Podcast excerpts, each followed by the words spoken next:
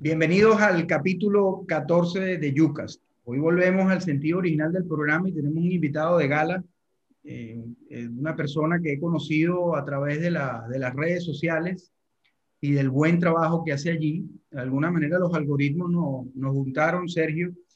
Eh, Sergio González Bueno es un periodista argentino, ya de, con una dilatada trayectoria en el radio, en la radio argentina eh, cubriendo sobre todo fútbol, ¿cierto, Sergio? Y, sí, bueno, cierto. sí, como toda la, eh, la literatura y el contenido de fútbol en español, tanto Argentina como España, son, son referencias y de ahí llegas, ¿no? Yo buscando noticias acerca de si Neymar se iba o no del Barcelona en 2017, llego y empiezo a seguirte. Luego me contestas un tweet donde le andabas dando duro, como, como mis hermanos y mis sobrinos le andabas dando duro a, a Valverde. Eh, y yo te decía, oye, vale, me parece un tipo sensato, está empezando, se acaba de ir Neymar, pero bueno, después del tiempo entiendo lo que querías decir con, con tus tweets originarios. Entonces, bueno, bienvenido, Sergio, a, a este, a este espacio. Eres un, un ejemplo de cómo las redes eh, impactan, este, no tienen fronteras y hacen que, que el buen contenido eh, tenga mucha pegada, ¿no? Y vamos a hablarlo eh, a, través del, capítulo. La primera pregunta es que me gustaría que, compartieras con nosotros cómo, cómo ha sido tu carrera y, y, la experiencia que tienes ahora con estos nuevos medios digitales y, cómo es que, que, eso puede ir alimentando pues, el futuro de, de esta profesión. Bueno, yo soy eh, clase 65, así que soy de la vieja época. Nosotros eh, hacíamos periodismo artesanal en la Argentina por aquellos años, fines del 80, principios del 90. No teníamos la herramienta tecnológica y, yo recuerdo que, cubría, bueno, hice fútbol de ascenso en la Argentina, primera división, eh, siempre en radio, yo trabajé en muchas radios, Splendid, Libertad, eh, La Red, Belgrano, que fue después la sucesora de Libertad. Eh, tuve la suerte de trabajar con maestros de la profesión. Los que más, eh, los que más recuerdo y que llevo en el corazón son Alejandro Apo y Diego Bonadeo. también trabajé con Fernando Niembro. Mm. A ver, y muchos otros, muchos otros. Eh, en aquella época el periodismo era distinto, era distinto. Eh, al no tener la herramienta tecnológica jamás soñábamos con este presente. Entonces eh, era todo a pulmón lo que hacíamos. yo me acuerdo que iba a cubrir el fútbol del ascenso y salía de la cancha, por ejemplo, de Almirante Brown, Isidro Casanova, y tenía que ir hasta la casa de una vecina a ocho cuadras del estadio que tenía teléfono. Yo llamaba a la radio, en ese momento Radio Splendid, trabajaba para un relator argentino llamado Carlos Parnizari y le hacía el comentario de lo que había pasado en el primer tiempo. Es una cosa insólita. Ahora, eh, con, los, claro, si uno, los chicos, si yo se los cuento a los nativos digitales, van a decir, pero ¿qué edad tienes tú? 80 años. Eh, no, no lo puedo creer lo que me estás diciendo. Y bueno, pero era así, en aquella época era así. Y el periodismo era más artesanal, éramos muchos menos, eh, teníamos un contacto más directo con el jugador, con el entrenador, con los protagonistas, con los dirigentes. Eh, el acceso a la información era distinto, eh, había que, tener mucho ingenio, porque solamente había teléfonos fijos y, nada más. Ahora va a hacer periodismo en la era 3.0 es mucho más sencillo, porque uno levanta, hace una llamada, manda un WhatsApp y enseguida le contesta. Y puede mandar un WhatsApp a cualquier parte del mundo. Eh, en aquella época no estábamos todos más limitados. Me acuerdo cuando teníamos que llamar a España 0034, uy, el costo de la llamada. Eh, no, era todo increíble. Eh, yo tengo una visión muy romántica de aquella época.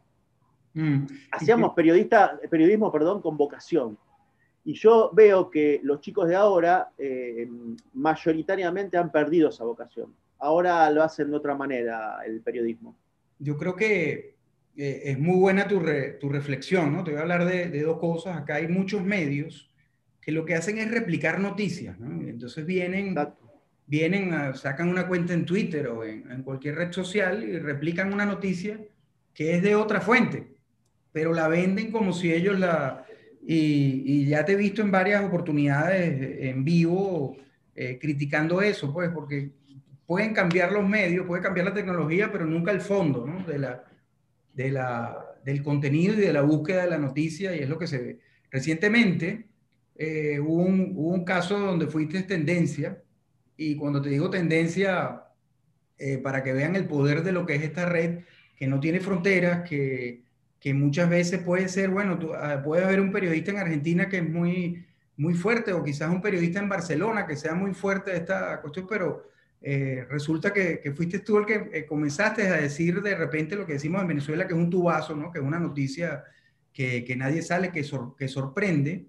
Y, y, fuiste tendencia, ¿no? Porque inclusive uno de los candidatos de las elecciones te, te respondió y yo te coloqué en uno de los, de los, de los, de los programas que tenemos nosotros para analizar tendencias y, y, se convirtió, ¿no? Se armó una nubecita este, de, de dimes y diretes. Y eso eh, como te digo, hubo por un lado el periodismo de siempre utilizando la tecnología y enseguida la influencia que tiene, ¿no? Este, no solo con los que te seguimos en Latinoamérica, en tu país, Argentina o en Venezuela, eh, que ya somos varios, sino que en la misma España ya, ya ha generado como pequeños temblores algunos de tus tweets.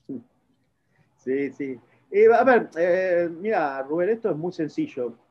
Yo considero que el periodista tiene que informar. Eh, para informar hay que tener fuentes y las fuentes son diversas.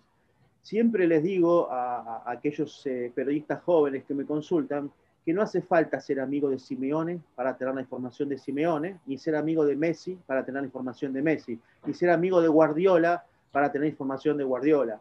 Eh, te cuento una breve anécdota. Yo cuando trabajaba con Fernando Niembro, él me decía que yo tenía acceso a la información de San Lorenzo, que es un club aquí en la Argentina, al que yo cubría en el día a día, porque había generado un vínculo de amistad con el Bambino Veira, que era el entrenador de San Lorenzo. Entonces me dice, ahora te voy a mandar a Boca. Quiero ver si en Boca puedes conseguir la misma información. Me mandó a Boca y conseguí la misma información o mejor. Y un día le dije a Fernando, Fernando, yo soy periodista. No soy amigo de Veira, ni amigo, en ese momento creo que era Menotti, el técnico de Boca, ni amigo de Menotti soy periodista. Bueno, el periodista lo que tiene que hacer es trabajar primero, consultar, informarse, chequear. Yo lo que estoy viendo es, eh, sobre todo en esta era de, la inmediatez, de, querer dar la primicia antes que nadie por Twitter, que hay mucho periodista que está acomodado en una posición, quizás trabajando hasta en algún medio conocido, de mm, tener un cierto relajo en el ejercicio de la profesión. Y, esta profesión se hace andando, moviéndose, no se hace quedándose sentado en un sofá eh, y poniendo tres tweets y diciendo eh, lo que dice este periodista, lo que dice, lo que no dice. Trabajen, chicos, trabajen, no es tan complicado. No es tan complicado, ¿eh? O sea, yo lo puedo hacer, no es tan complicado. Por ahí algunos no tienen la fuente, por ahí, a ver, eh, yo tengo una ventaja. Soy argentino y de repente trabajé muchos años en, de periodista, en el oficio. Tengo muchos contactos. Eh, si yo levanto el teléfono y llamo a Rosario, a mí me atienden. Eh, yo no sé a un periodista eh, que está radicado en Cataluña, aunque trabaja en un medio importante, si le pasa lo mismo. A mí me atienden. si yo llamo a, no sé, a cualquier lugar, a, a, Buenos Aires, a alguien vinculado a River o a Boca, a mí me atienden. Si yo llamo a. Barcelona, a alguien vinculado al Barça, a mí me atienden. Yo no sé si a ellos lo atienden, pero evidentemente yo lo que veo es que eh, hoy por hoy la profesión mutó en eh, analistas tácticos eh, que hablan como si fueran Rinus Michels o Guardiola o Klopp y ponen dibujos, gráficos y dicen, no, 4-3-3, 4-2-1, y yo me pongo a ver el perfil y, veo que dice periodista deportivo. Entonces yo digo, pero perdón, ¿periodista o es analista táctico? Porque yo conocí un gran analista táctico que empezó como periodista, que es Matías Mana, eh, que finalmente hizo una página que se llamaba Paradigma Guardiola, pero finalmente, concluyo, te la, resumo la anécdota, Matías terminó trabajando en el cuerpo técnico de San Paolo en la selección argentina y ahora está con Scaloni. Pero eso es lo que yo veo, mucho periodista que se dice periodista y lo único que hace es levantar información de los que trabajamos. O sea, no, eso no me gusta. Y si lo haces, cita la fuente. Y también lo hacen medios importantes, que eso también eh, hoy por hoy es preocupante. Bueno, en tu caso nos hemos, nos hemos dado cuenta, ¿no? Ahora, ¿tú sientes que la irrupción de las redes sociales ha hecho que, que la información sea más democrática, o sea, que más personas puedan este, dar, dar un tubazo o una noticia importante y que el periodista puede ser independiente, porque yo veo en tu caso que evidentemente tiene, tu tweet denota mucha libertad en lo que colocas, ¿no?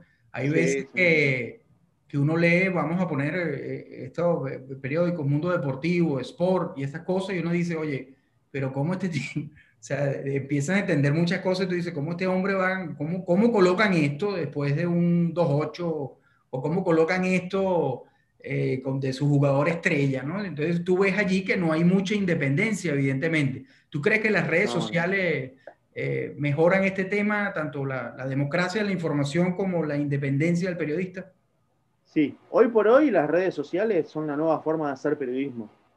Eh, los periodistas de la vieja guardia, si no se adaptan a esto, cada día se van a quedar afuera, más afuera del negocio. Eh, es más, cuando dicen el youtuber o el influencer, eh, eso los está exponiendo más a ellos que al youtuber o al influencer, porque eh, esta gente está ganando un espacio que antes era de ellos y lo está haciendo de manera profesional, de manera muy loable, o sea, con buenas armas. bueno, las redes te dan la independencia, pero después también hay que tener la valentía de hacerlo, eh, porque hay muchos que no, lo hacen, que dicen, uh, o que tienen pruritos, o que dicen, no sé si meterme por este lado. Pero a ver, eh, es evidente que hay grupos mediáticos que responden eh, u operan para determinadas facciones políticas. En el caso de Barcelona está el grupo Godó, que, bueno, que es un grupo que opera mediáticamente para el bartorceísmo que, bueno, que, ese fue un término mío, eh, ese lo inventé yo, ese lo inventé yo. Un día, porque te cuento breve la anécdota, un día le dije a un amigo eh, que el Barça está manejado por un doble comando, porque a mí me decían, eh, ahí está la función del periodista, en informarse, en preguntar. yo cuando llego al Prat y me instalo en Barcelona, no me quedo en, el departamento donde estoy eh, mirando la tele diciendo 4-3-3, 4-4-2. Me junto con gente, pregunto, hablo. Che, ¿qué pasa en el Barça? ¿Por qué esta decisión? ¿Por qué tal otra decisión? Eso es hacer periodismo. Averiguar, preguntar. Entonces, un día alguien me dijo, no, Sergio, acá hay un doble comando. Un doble comando, bueno, una fuente, me dice, un doble comando. Bartomeu y Rosé. Ok, Bartomeu averiguo por otro lado, cuando ya tres fuentes me dicen que el Barça está manejado por Bartomeu y por Rosell, aunque Rosell estuviese detenido o privado de su libertad, bueno, entonces un día dije eh, el bartoloseísmo y ahí, ahí el término explotó. Explotó porque eh, el amigo Frederick Porta, eh, él lo llama neonuñismo, pero bueno, yo inventé el término bartoloseísmo y explotó, y ahora todo el mundo está con el bartoloseísmo. Y medio en broma, medio en serio, mi amigo Adrián Sánchez me dijo, lo tendrías que haber patentado. Bueno, sí, eh, fíjate que cuando hace, eh, cuando hace las búsquedas en los programas, esto que te estoy diciendo, que, que analizan tendencias en Twitter específicamente, eh, tú colocas este, tu nombre, el caso de repente que tal, y lo, como los términos asociados, y el segundo que sale es Barto Roselismo. Sí, sí, sí. Entonces ya... ya es de mi autoría, tengo el copyright, eh, tengo el copyright. bueno, y estos hombres yo creo que de alguna manera eh, no han entendido de, que ya esto se convirtió en un fenómeno global y, ellos creían que manejando eh, quizás lo que siempre les había funcionado localmente las cosas le iba le iba a ser más fácil, pero yo creo que tanto la moción de censura como lo que viene pasando, las redes sociales están jugando un papel importantísimo, ¿no? Y sobre todo una masa de seguidores que no necesariamente están en Barcelona o en Cataluña, no, el resto A ver, eh, con las elecciones también, Rubén, eh, yo te lo voy anticipando. Hay como una clara tendencia de un apoyo mayoritario hacia allá en la porta, en las elecciones que, que se van a realizar en el Barça el 7 de marzo, eh, y las redes tienen mucho que ver en eso, muchísimo que ver. A ver, el que, el que ignora el poder que tienen las redes, eh, realmente está viendo otra película, se quedó en otra época. Eh, no, no, no. Las redes hoy por hoy tienen una influencia abrumadora en muchos temas, no solo vinculados al fútbol. entonces, bueno, hay que estar atento, hay que seguirlo. Y, las redes te permiten, cuando haces programas, eh, en nuestro caso que hacemos encuentro con el fútbol y, también el Camerino Deluxe, eh, tener contenidos audiovisuales donde uno tiene independencia total para informar y opinar lo que le dé la gana. O sea, es clave. Y quizás en algún, en algún grupo mediático eh, haya alguna llamada telefónica y, que, que, le diga al periodista de turno, y no te conviene meterte con este personaje, con tal otro, porque aporta a través de una empresa, una publicidad. Eh, eso también pasa, lamentablemente pasa. Y hay periodistas que, bueno, con tal de cuidar la fuente de trabajo, eh, bueno, entran en, ese juego. Eh, y, ahí sí empiezan a perder independencia. Y sobre todo empiezan a, fallarle a, lo que significa el hecho de ser periodista, que, uno trabaja para la gente, no para el medio. Eso hay que tenerlo en cuenta. Y bueno, y, empiezan a perder también credibilidad, pues por lo menos en, mi, en mi caso, pues que ya me he dado cuenta de muchas cosas, entre otras, entre otras, entre otros temas, siguiendo eh, tu Twitter de, tus tweets de 2017. Ahora vamos a entrar un poco en, eh, en materia en algo que creo que el algoritmo nos juntó, ¿no? Que es el tema Messi. Eh, creo, te, creo haberte escuchado varias veces que dice que Messi es el mejor de la historia.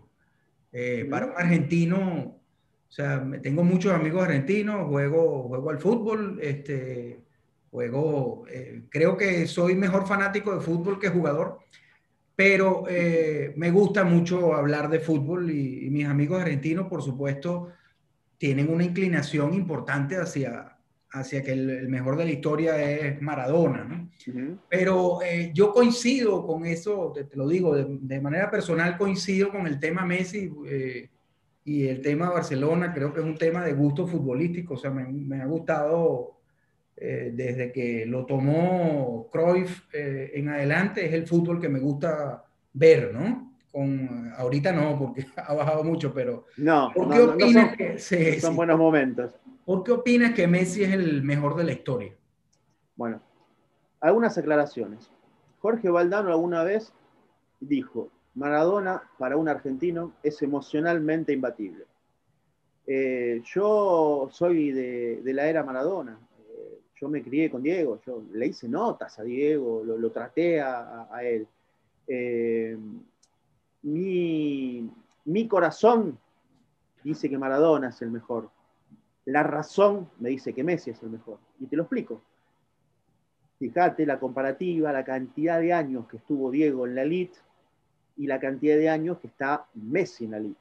Eh, a mí, ganar un mundial o no ganarlo no es un parámetro, no es una ecuación que me cambie.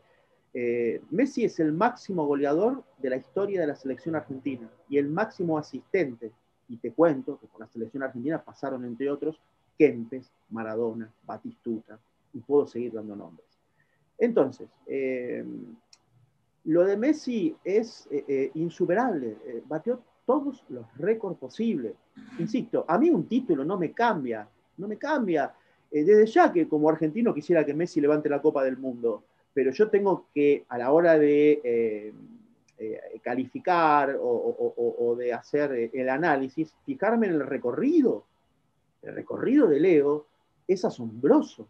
Nadie, salvo Cristiano Ronaldo, se mantuvo en la elite tantos años como Leo Messi. Yo no conozco ningún otro jugador y podemos hacer nombres. La mm. diferencia entre Messi y Cristiano quizás sea que Leo vive del talento y Cristiano vive del físico, eh, pero lo de Messi es eh, irrepetible, irrepetible. No le queda récord por batir. Eh, y te repito, no es fácil ser goleador histórico de la selección argentina, ser el máximo asistente. Eh, Maradona lo llevo en el corazón. Eh, a Maradona lo amo, es como todos los argentinos, pero, pero después me pongo a pensar y el propio Diego dice, ¿qué jugador hubiese sido yo si no hubiese tenido las adicciones que tuve? Y yo veo la carrera de Messi y es inmaculada. Es una carrera que, no, se puede creer, no tiene ningún tipo de parangón. Eh, entonces, no es que, eh, a ver, yo no estoy en, eso de que, uy, elijo a uno por sobre el otro. Yo te, digo la verdad, siento un gran orgullo de que tres de los seis, siete, ocho mejores jugadores de la historia del fútbol mundial hayan sido argentinos. Alfredo, Diego y Leo. Eh, pero ya te digo, si me haces jugármela, o mojate, como dicen en España, mojate, Sergio, mojate. Eh, y el corazón me dice Diego, pero la razón me dice Leo. Eh, no, no, no, hay, no, no, hay manera, no hay manera. Lo de Diego fue efímero, fue corto. Hizo algo maravilloso en el Napoli, sí. En el Barça le costó hacer pie. Fue muy breve el reinado de Diego.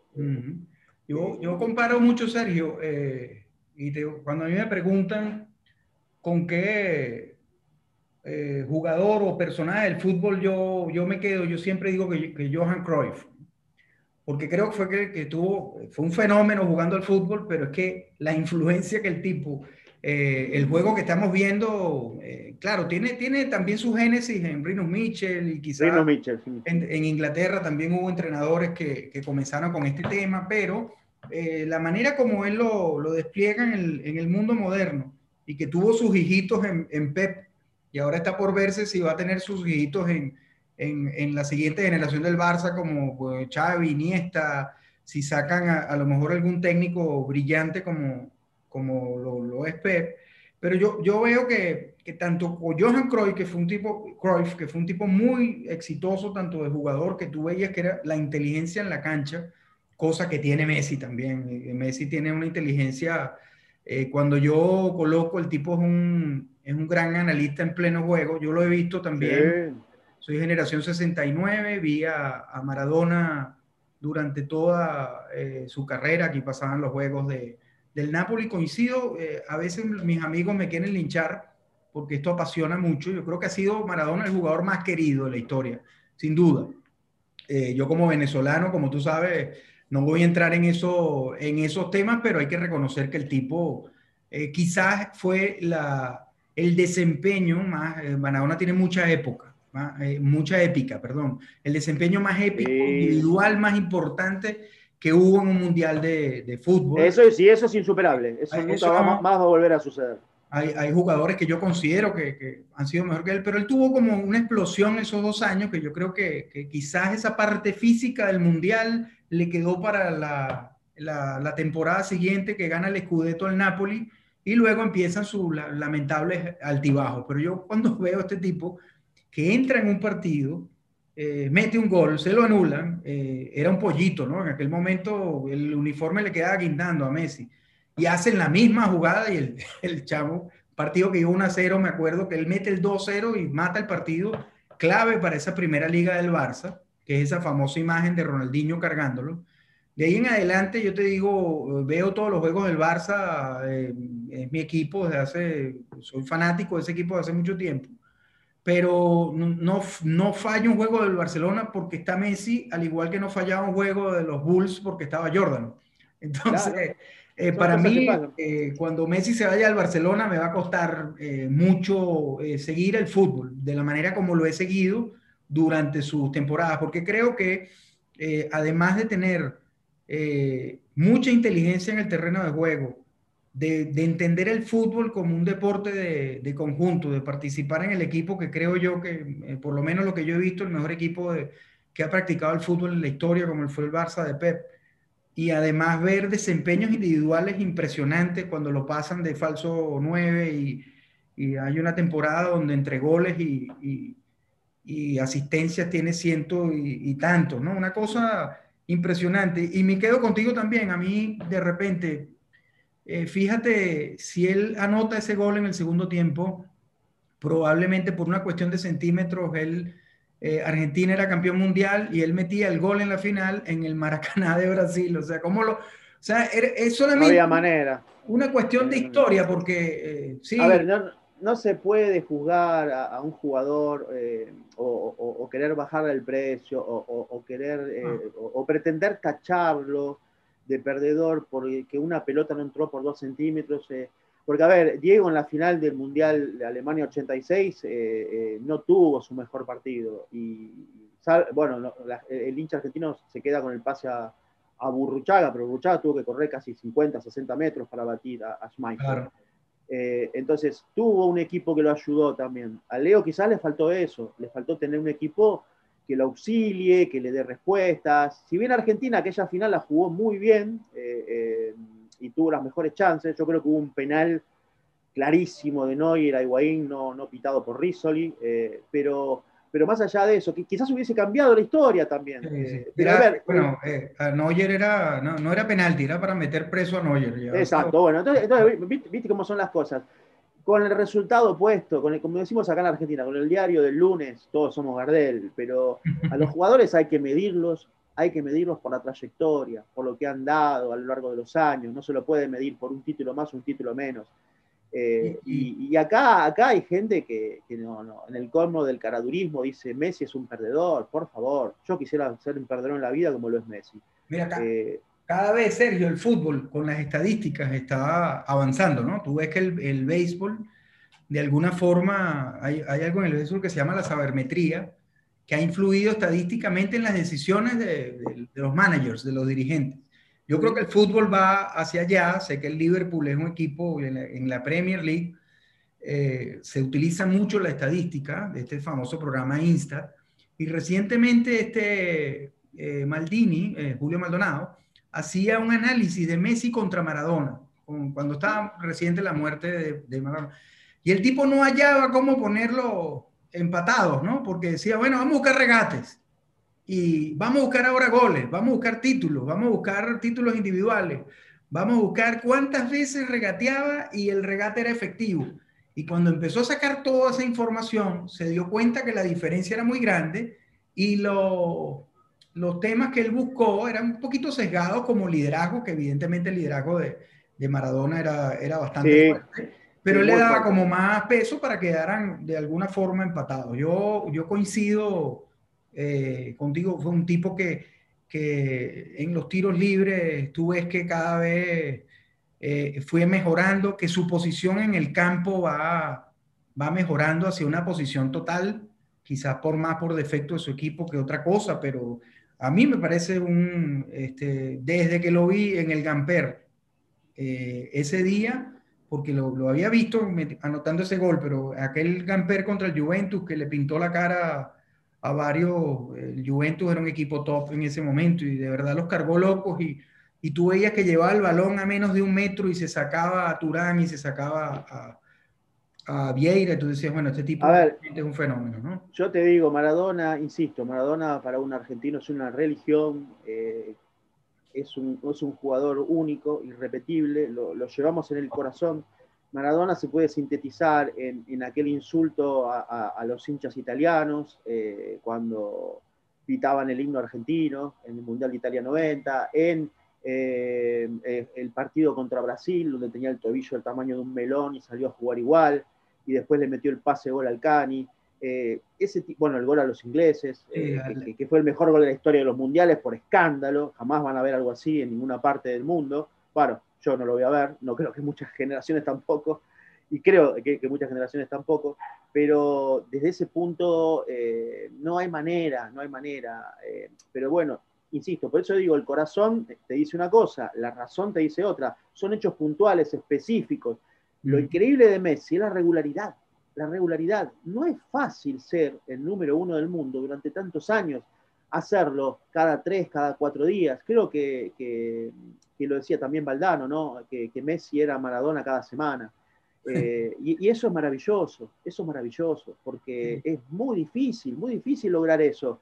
Eh, Messi hizo eh, de la excelencia una rutina, y, eso es algo increíble. antes de los números de Messi, no había, no, había un jugador que tuviese esos números. Eh, entonces, bueno, hay, que poner todo en contexto. Eh, insisto, mi corazón siempre me va a decir Diego, la razón me dice Messi. Y de nuevo, siento orgullo de que Alfredo, Diego y Leo estén allá en el Olimpo, eh, habiendo nacido en Argentina. Eso es lo que tenemos que festejar los argentinos. Los argentinos tenemos que dejar de dividir. Ay, elijo este, el otro, porque este ganó, el otro no ganó. Eh, esa tontería de la división, del, del encono, de que, bueno, si yo soy de Boca defiendo a Maradona y si no, y si soy de Newell's defiendo a Messi, y si soy... No, no, a ver, son argentinos eh, y, le dieron a, la selección, a nuestra selección, lo mejor, lo mejor que pudieron y que tuvieron. Porque digo, también tuvo partidos malos, tuvo errores, y, bueno, y en mi caso jamás eh, abordo esos temas. Yo cuando hace un rato te dije de las adicciones, te lo dije porque lo comentó él. Él lo dijo en una nota con Emil Custurica, en un documental que le hizo Custurica. Yo lo vi, yo lo vi, muy bueno. por eso yo lo, hice alusión a eso. Si no, yo no me meto en temas personales, ni, de, ni de Diego ni de nadie, porque no es mi, mi, mi, función. Pero bueno, eso te digo, eh, son dos monstruos irrepetibles, eh, Diego es imbatible eh, desde el afecto para el argentino, y, y Leo todavía quizás tenga esa cuenta pendiente con el hincha argentino, pero yo creo, creo que aunque él no gane un título, ya entró en la gente, ya entró. Eh, hay una generación de 30 años para abajo que ya compró a Messi eh, y lo quiere, lo adora, lo idolatra. Eh, quizás la generación de mi edad, o un poco menos también, sea la generación más maradoniana, esa de que hace la división entre Maradona, Messi, porque ganó un mundial, ganó un mundial. A ver, chicos, Johan Cruyff no ganó un mundial. ¿Y alguien duda de que Johan Cruyff es uno de los mejores jugadores de la historia? No seamos malos, no seamos malos. Y además, no seamos injustos tampoco, no seamos injustos. Y yo entiendo que de repente algún hincha en la chicana, en la discusión, queriendo llevar agua para su molino, lo, lo, diga, eh, porque no ganó el mundial. Pero cuando uno tiene otra función, más que nada vinculada al periodismo, tiene otras responsabilidades. Entonces, eh, hay que poner todo en la balanza y hay, que, hay que opinar con criterio, eh, con datos, con subjetividad, y, bueno, y, no entrar en, ese jueguito de, del hincha eh, que lo único que quiere es marcar tendencia, decir, bueno, yo dije que este no servía, que era un perdedor. Porque ahora está también el tema de las redes sociales, generan eso, ¿no? De, que el título, la inmediatez, el título. Eh, sale alguien a decir, no sé, qué sé yo, Zidane es un fracasado, y todos lo levantan, Zidane es un fracasado. Y resulta que después nadie se pone a pensar que Zidane ganó tres Champions con el Madrid. Eh, y dice, no, pero la ganó porque Florentino, pero chicos, ganar tres Champions es difícil. no es sencillo. la ganó porque estaba CR7, ¿no? porque estaba, o porque estaba CR7, ahí está. Eh, es como decir que Guardiola cuando las ganó con el Barça, la ganó porque estaba Messi. Bueno, sí, también, porque Messi ayudó pero Messi solo ya hemos visto que después de 2015 no, no ha podido ganar Champions con el Barça, y aún siendo un super crack o el mejor del mundo. Entonces, bueno, hay, hay que tener criterio a la hora de, opinar, de calificar, de, de, pretender eh, tirar sentencias como si fuesen eh, inapelables. Un tipo que no, un jugador súper profesional, no te da problemas, físicamente siempre anda impecable, eh, quizás los problemas estomacales que tuvo los corrigió, después trabajó, eh, o sea, ¿quién te da tantos años? Ronaldinho era un fenómeno, pero realmente... ¿Ronaldinho cuánto duró? Dos años. Eh, dos años duró.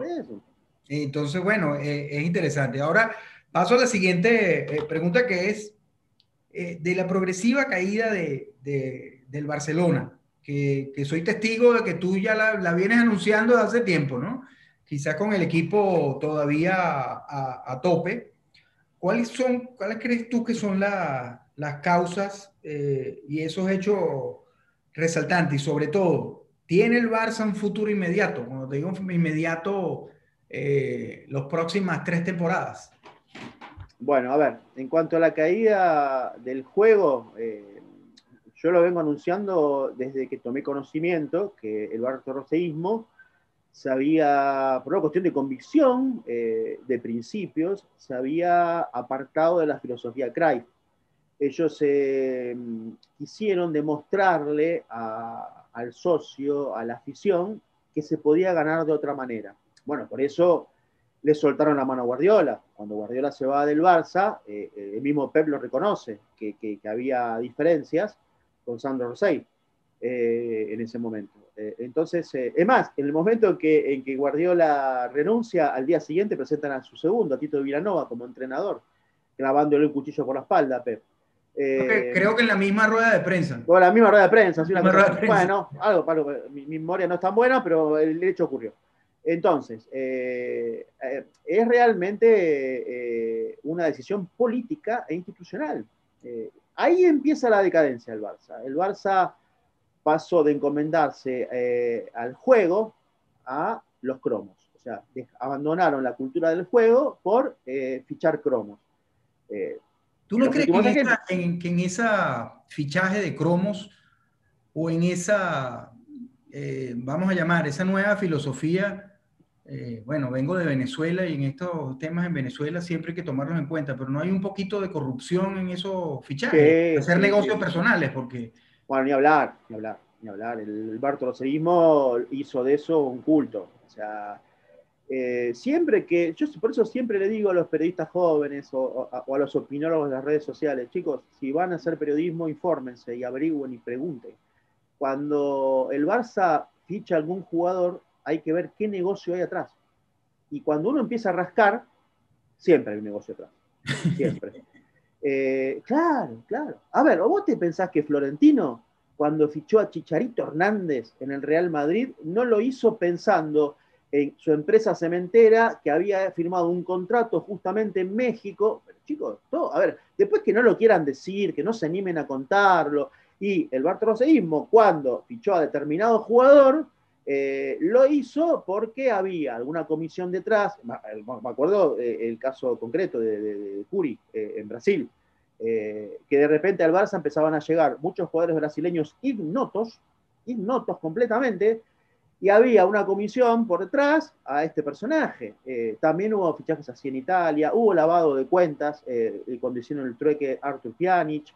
a ver, hay muchas cosas. Entonces, eh, yo lo que digo es lo siguiente, la decadencia del Barça empezó por una decisión política. Ellos querían ganar de una manera distinta al laportismo. El laportismo era Cruyff, el laportismo era Guardiola. Entonces, cuando eh, Sandro Rosell llega al Barça, lo que hace es cambiar ese paradigma. Yo no me puedo quedar con la imagen esa, porque si no, no me despego de la puerta. Y yo quiero tener mi vuelo propio. Entonces, ¿qué hago? Cambio el paradigma. La decisión ahora es jugar de otra manera. ¿Y qué hizo la, eh, Sandro Rosell?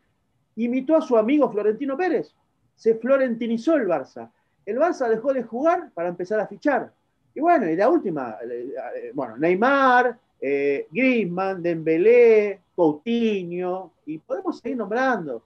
Eh, entonces, era evidente que el Barça se empezó a vulgarizar en el juego.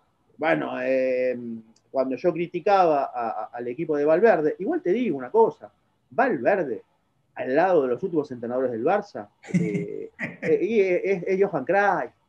Valverde, al lado, en serio te lo digo, Valverde, al lado de Setién y de este, esta versión de Ronald Koeman es Johan Cruyff.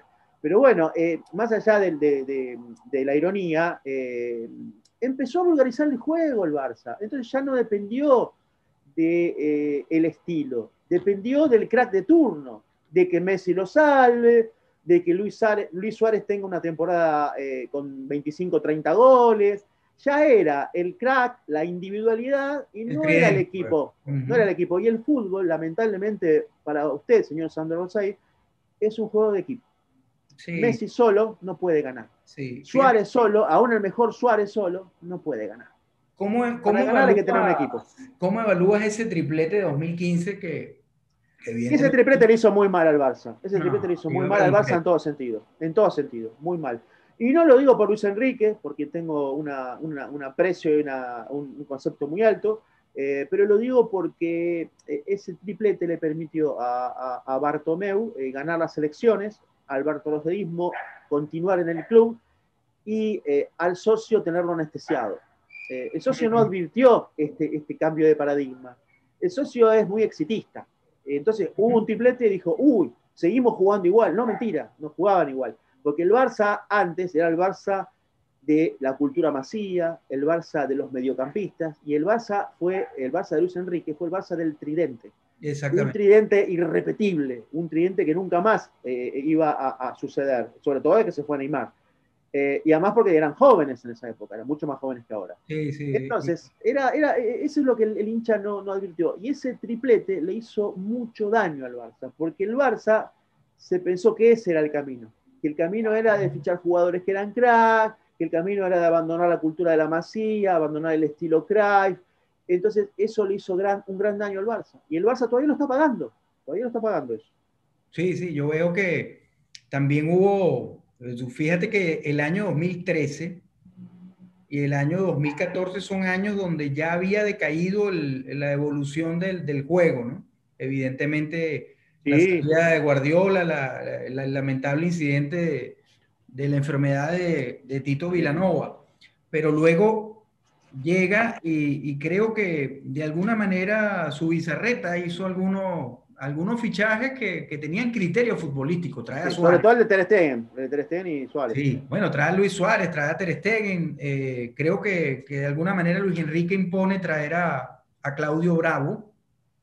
Eh, pero de alguna manera lo, eso, esos fichajes trae a Rakitic, eh, que está en un buen, alejado un poquito lo que era el medio, pero bueno, tenías dos de tres, pues todavía tenías a, a Busquets y tenías a, a, Iniesta y Xavi ya en su último año. Pero eh, fíjate, a su Bizarreta lo sacan a la mitad de ese, en enero de ese año sacan a su Bizarreta, a pesar de que él había armado la, eh, una plantilla que yo veía bien, bien balanceada. Y ahí pareciera, además de que yo estoy seguro que, de que son más, eh, de que están más orientados a negocios que, que, que, tarados fichando, ¿no? Porque yo creo que todos tienen un tema más que todo de, de corrupción. Pero es que la segunda tú dices, Dios mío, ¿cómo puedes dilapidar 1.200 millones de, de, de euros en fichajes malos? Pero, o sea, ¿quién, o sea, si tú estás viendo que eh, no hay que ser un, genio para saber que, que, que Cutiño o que, o que Griezmann, de alguna manera, eh, son tipos que juegan detrás del punta y esa es la posición del Messi. ¿Para qué lo vas a traer? O sea, evidentemente hay, si me doy cuenta yo que soy venezolano, que, soy amateur, que, probablemente he visto más béisbol que fútbol en mi vida, no se van a dar cuenta unos tipos que están dirigiendo el Barcelona. Por eso es que te digo que hay más, más temas de, de corrupción acá. Ahora, ¿cómo ves ante toda esta, esta cuestión que ha, generado goleadas y goleadas y goleadas humillantes en el, en, el Barça? Eh, ¿Cómo ves tú el, el, futuro? ¿no? Yo sé que hay un árbol de decisión donde tú dices, bueno, ¿se queda Messi o no se queda Messi? Eh, ¿Cómo ves el futuro cercano en, en ambos casos del, del Barcelona? ¿Es tan negro como se está percibiendo? Y em, yo creo que el Barça necesita, primero, eh, volver a ser un club. Hoy por hoy el Barça es una parodia de club. Está manejado por una persona que se llama Carles Tusquets, que es un gestor que, ha violado estatutos y, permanece en el cargo fuera del término legal que, lo ampara. Eh, por eso las elecciones del 7 de marzo son claves. Eh, cuando haya un presidente, va a haber una línea, un proyecto eh, un plan. Ahí ese presidente nombrará a su director deportivo, después vendrá el entrenador que elijan. Y, bueno, el Barça tiene que definir, yo creo que si gana la Porta van a volver a jugar a lo Cruyff, van a seguir esa escuela, porque la Porta está convencido de ello. Eh, y ahí el Barça elegirá, eh, yo creo que se van a, ir varios jugadores, varios jugadores los van a, vender y van a llegar otros. Eh, la situación económica es delicada, por lo que me cuentan, pero bueno, estamos hablando del Fútbol Club Barcelona, eh, no de la Andorra, de Piqué. Entonces, eh, la situación puede tener una solución mediano y corto plazo. Hay ingresos también. El Barça tiene ingresos por televisión, por sponsor. bueno, hay créditos. Bueno, hay, hay muchos temas que desde lo económico se pueden ir solventando. No, no, es que la porta o el presidente que gane va a llegar a un club eh, que no tiene ningún recurso. No, estamos hablando del Fútbol Club Barcelona. Eh, y yendo al juego, al fútbol, futuro, y todo dependerá del proyecto. O sea, eh, un equipo ganador no se arma de la noche a la mañana. Alguna vez el flaco Menotti me dijo que un equipo es una idea. ¿Y cuál es la idea de juego del Barça de Kuman? Yo no la sé. No la sé. Yo lo veo y no la sé. No, no, no, o no lo entiendo, o Kuma no, no lo explica bien. Eh, entonces también parece que al Barça le hace falta un entrenador de jerarquía.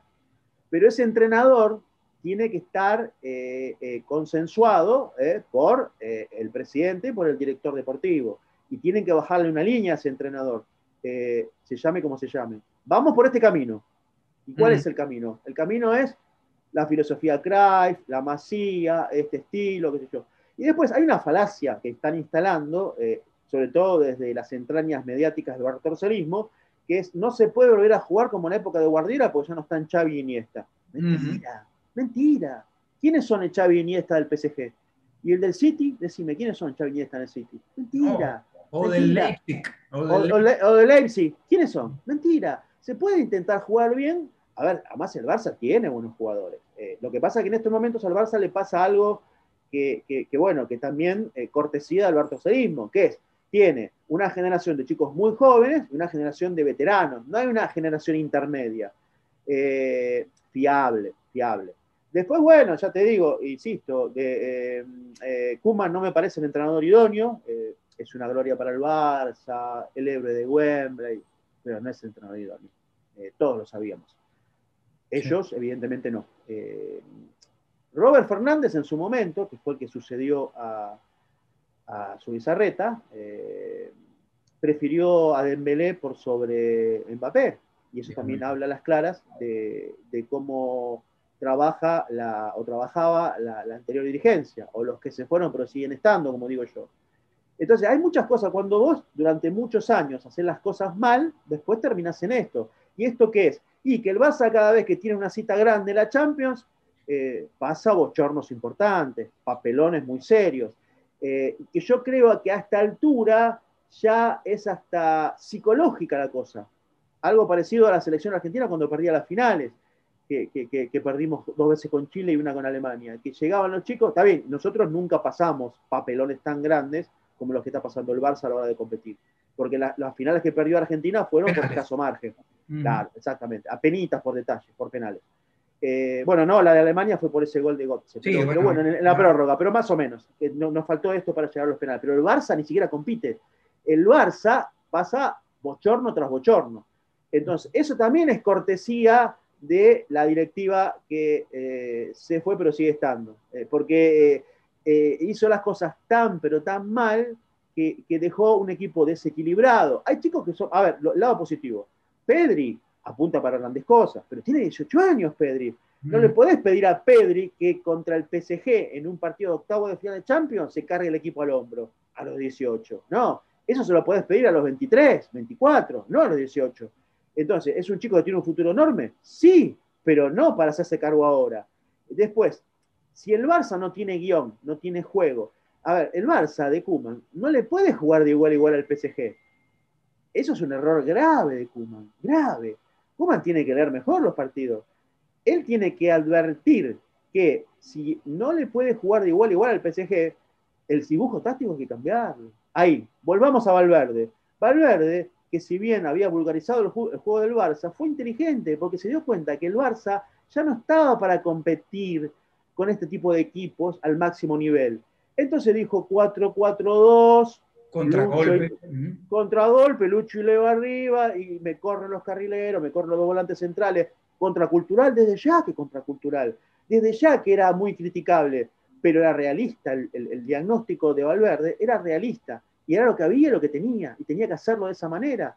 Porque tampoco tenía algún guiño de la dirigencia para intentar hacer algo distinto. Bueno, Kuman, Kuman el otro día se pegó un tiro en los pies.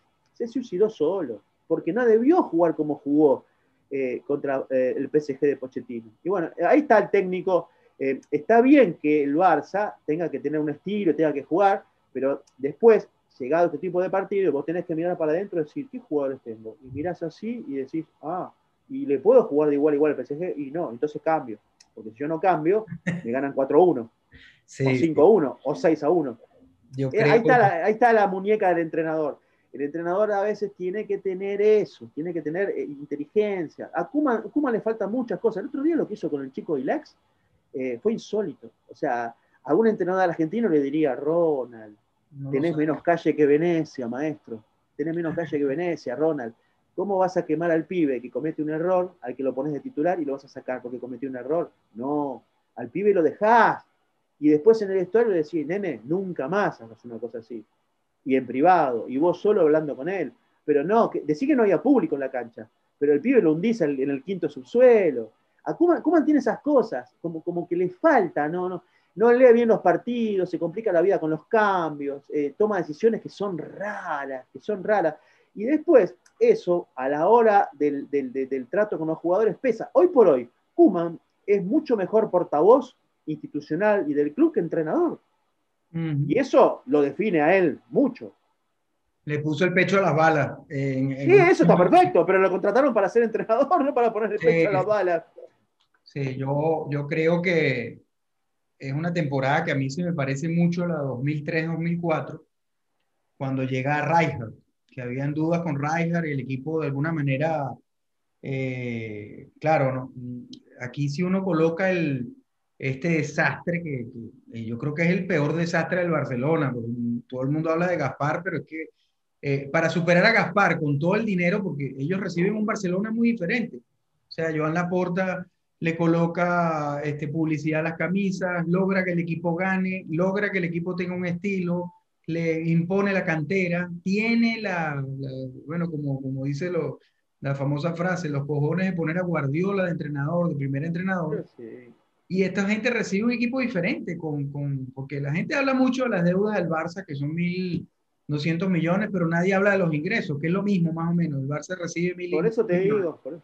Entonces, bueno, todas estas cosas además filtradas por ellos mismos, creo yo, las deudas, el contrato de Messi para, para dañar, ¿no? Ellos querían, Rubén, ellos querían echar a Messi para quedarse con Neymar. Cuando Neymar, porque Messi era de la porta, yo lo cuento siempre en Twitter, Messi era y es un activo de Jean Laporta. Neymar era su activo, era eh, eh, la, lo trae Rosa. Claro, la base electoral del Bartolomé era Neymar. Ellos hicieron una encuesta privada entre socios cuando ficharon a Neymar a ver si era conveniente vender a Messi, a ver si los socios hubiesen dicho que sí, capaz que lo vendían y todo. Porque ellos decían, Messi la porta, Neymar nosotros. Messi es de la porta, Neymar es nuestro. Y de ahí para adelante y para atrás, mil ejemplos de lo que podemos hablar del, del Barça y del bartroseísmo. Mil ejemplos, mil ejemplos. Entonces, eh, que hayan filtrado el contrato de Messi es una mancha más. O sea, y obviamente que vino del lado de ellos, obviamente que vino del lado de ellos, y Messi lo sabe. Es más, Messi sabe que el único candidato que lo quiere realmente en el club es la Porta, porque Freisa, que es roselista confeso y juega para ellos, desde ya que no lo quiere. ¿Tú qué? Dijo que había que venderlo. A confesión de parte, listo, ya está. Y después Fon, ya sabemos lo que es Fon, ¿no? O sea, Fon por un lado eh, declara una cosa, dice, no, porque el roselismo le hizo mal al club y qué sé yo, y por el otro lado llama por teléfono a su amigo Sandro y le dice, Sandro, ¿por qué lado te parece que vaya? Eh, ¿Qué hago? Sí, se ah, nota en la, y se nota en las declaraciones, han sido declaraciones. Pero por supuesto. Un día declara una cosa, otro Uy, tengo, tengo, perdóname, tengo miedo, viste, que estoy contando otras cosas y después los analistas tácticos, los que se creen crack, dicen, no, pero ¿cómo? Eh, andan diciendo por ahí que, que, que Fon habla por teléfono con. con... por Dios, por, Dios, con, Rosé, con Rosé, que Fon habla por teléfono con Rosé. Les pido perdón por hacer periodismo, chicos, discúlpenme, no lo voy a hacer nunca más. Voy a confiar en ustedes que me dicen cómo juega el, el, el, la Holanda de Rinus Mitchell. Sí, yo, yo el futuro eh, coincido contigo. Eh, creo que, que, si llega la puerta, eh, es un tipo bien irreverente. Eh, creo que está alejado de muchas cosas. Oye, yo viéndolo de aquí, los toros de la barrera. Pero yo veo que siempre hay mucho pesimismo y, y mucha, tú sabes, eh, eh, encierran como que son las decisiones. Este, un hombre desde que llegó tuvo que enfrentar a aquel Real Madrid de los Galácticos y construyó ese equipo desde cero. Mm, y, y, yo creo que otra vez le tocará eh, porque creo que va a ganar y, que es una buena noticia para el, bueno, la valla en ese tema publicitario que, bueno, uno lo maneja día a día. La valla fue una genialidad eh, publicitaria, categoría mundial, o sea, 100 metros del Bernabéu. Eh, el tipo... Bueno, que, mira, creo que me habían dicho que, que eran, no me acuerdo, ahora sí, 40 o 50 mil euros, fueron los 50 mil euros mejor invertidos en la historia del fútbol. Eh, porque esa, mm, como es esa gigantografía que apareció ahí, eh, puso a la puerta en el foco, eh, la hizo en el Bernabéu y mandó un mensaje, ganas de volver a veros. Exactamente. y la gana de volver a veros es a Real Madrid también, el enemigo íntimo del Barça, y a Florentino, le, le, mojó la oreja, como decimos en la Argentina, a Florentino Pérez. Eh, que, que, es el rey del fútbol mundial. Entonces eh, estuvo brillante desde, lo, desde el marketing, desde la estrategia. No, no, no, yo, creo, yo, creo, que el, que se lo, el que se lo recomendó, por ahí tenía el nombre, ahora se me fue. Eh, ah, un, genio, verdad, un, genio, un genio. Un genio, total, un genio total. Después, bueno, a ver, en la política, y voy a citar ahora a Guardiola, una de las frases de Pep, nadie orina agua bendita. Entonces, ¿qué digo con esto? que la Porta también tendrá sus cosas. Eh, en su momento se habló de un, negociado que hizo en Uzbekistán, que algunas ventajas que le dio a su bufete jurídico, eh, siendo presidente del Barça. Bueno, como si Rosario no hubiese hecho negocio siendo presidente del, Barcelona. Pero eh, acá lo importante es que el Barça vuelva a ser un club, vuelva a recuperar la salud institucional. Hoy por hoy, a mi entender, yo a la puerta, como le dije alguna vez, eh, a Fon se lo dije, a Fon. Yo a la puerta no lo vi en mi vida, no lo conozco. Jamás hablé con él ni crucé palabra con él. Eh, pero sí pienso que hoy por hoy, con la experiencia que tiene la porta, eh, con la llegada que tiene a, los pesos pesados del club, con los contactos que tiene, con el equipo de trabajo que tiene, pienso que es lo mejor para el Barça, que el Barça necesita que hoy por hoy el presidente sea la porta. Después los socios votan a quien tenga que votar. Yo no tengo ningún tipo de influencia. Eh, por más que algunos me digan, no, pero vos tenés mucha influencia en, el día a día del Barcelona, hoy me lo volvieron a decir. Eh, yo no creo tener tanta influencia. Yo lo que creo es que soy un periodista que eh, hace periodismo de manera independiente y cuenta lo que pasa. Eso es la opinión que tengo del trabajo que yo hago. Si después alguno piensa que tengo influencia, bueno, uno de los que me dijo fue Víctor Fong, cuando me llamó por teléfono. Eh, bueno, si Fon piensa que yo tengo influencia y por eso él se molestó, yo lo lamento. Yo, Fon, usted tiene un medio, eh, eh, Fon es dueño de un medio allá en, Barcelona, en Cataluña, así que él sabe, si él a, la gente que trabaja en su medio periodístico, que se llama AIRA, le da órdenes para que digan lo que él quiere que digan, bueno, lo lamento por los periodistas que trabajan para usted, señor Fon. O sea, yo voy a seguir haciendo periodismo a mi manera. A mí, si el día de mañana, cuando la porta sea presidente, lo tengo que criticar porque me parece que está haciendo algo mal, lo voy a decir. Y voy a decir, acá se equivocó, esto no me parece correcto, yo hubiese ido por otro camino, a mí me parece que la porta entró en este terreno que no le conviene, eh, porque volvemos a lo de siempre, Rubén, yo soy periodista, no soy eh, funcional a nadie, a nadie, eh, nadie me paga. Entonces, digo lo que tengo ganas de decir, y generalmente cuando opino, que eso la gente que ya me sigue hace muchos años lo, lo, sabe, lo entiende, salvo algún bot o alguno que, que, anda, anda flojo en comprensión de texto, eh, sabe que yo cuando opino e informo, antes chequeo. Antes. Y si yo digo, si yo digo que Messi está esperando a la puerta, es porque lo tengo chequeado. No porque me levanto y digo, uy, ¿qué puedo decir para tener 50 RT? Tengo chequeado. Soy periodista, mm. tengo credibilidad. Entonces, bueno, yo el mensaje que les mando a, estos pseudo colegas, analistas tácticos, ¿no? Eh, con pretensiones, ya te digo, de Rinus Mitchell, que eh, se pongan a laburar de periodistas y se dejen de eh, poner gráficas con el 433, 442, 444, en una guía telefónica tienen. Hagan periodismo, chicos, levanten el teléfono, llamen, no es tan difícil, no es tan difícil. Yo, que soy un 4 de copas, como decimos en Argentina, lo puedo hacer. ¿Por qué no lo hacen ellos?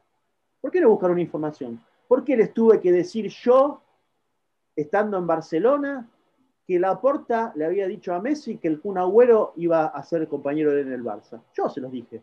Y después pasaron 15 días y lo levantaron todo. ¿Por qué cuando les dije que el City había hecho una oferta, hoy la desmintió la oferta? Por favor, por favor. Ah, mira, te digo la verdad, Rubén, a veces, y, yo, eh, son, son muy ilusos. además de no trabajar, de ser vago, como decimos acá, son ilusos. El City dijo que desmintió que haya tenido contactos con Messi. Por Dios. Eh, no, te, digo otra exclusiva. El PSG tampoco tuvo ningún contacto con Messi. El PSG nunca se interesó en Messi y, más. Nada, nada, nada. No, no, Y la Porta, la Porta jamás habló con Messi. Es más, ni siquiera tiene el teléfono de Messi. Ay, chicos, por favor, por favor. En un cascarón viven, en una burbuja. En fin. Pero bueno. nada, yo creo que también es la inmediatez de buscar el, el like y el tráfico, ¿no? De que todos los días mira, tenemos que llegar, no sé, a 35 mil vistas, ¿qué coño inventamos? Y ponen, ponen algo allí, ¿no? Entonces es, complicado, pero fíjate, tú sabes que después del 2-8, eh, que bueno, fue una cosa que no, no podían salir del área, pues los, del Barcelona con el Bayern de Múnich. Y producto de la pandemia uno ha visto mucho, muchos videos, evidentemente uno siempre va donde está el mejor fútbol y donde está el mejor fútbol ahora es en la Premier League Lejos. Eh, ves un equipo como el Leeds y, y, te diviertes viéndolo porque dices, oye, qué, bien juegan. Una vez más tu punto de que es el, el, el qué del juego y no tanto lo, los cromos. Pero sí veo que, eh, yo veo que el fútbol se parte, por ejemplo, este fútbol del, año, del siglo XXI, se parte con la llegada de Guardiola, eh, porque él trae una revolución.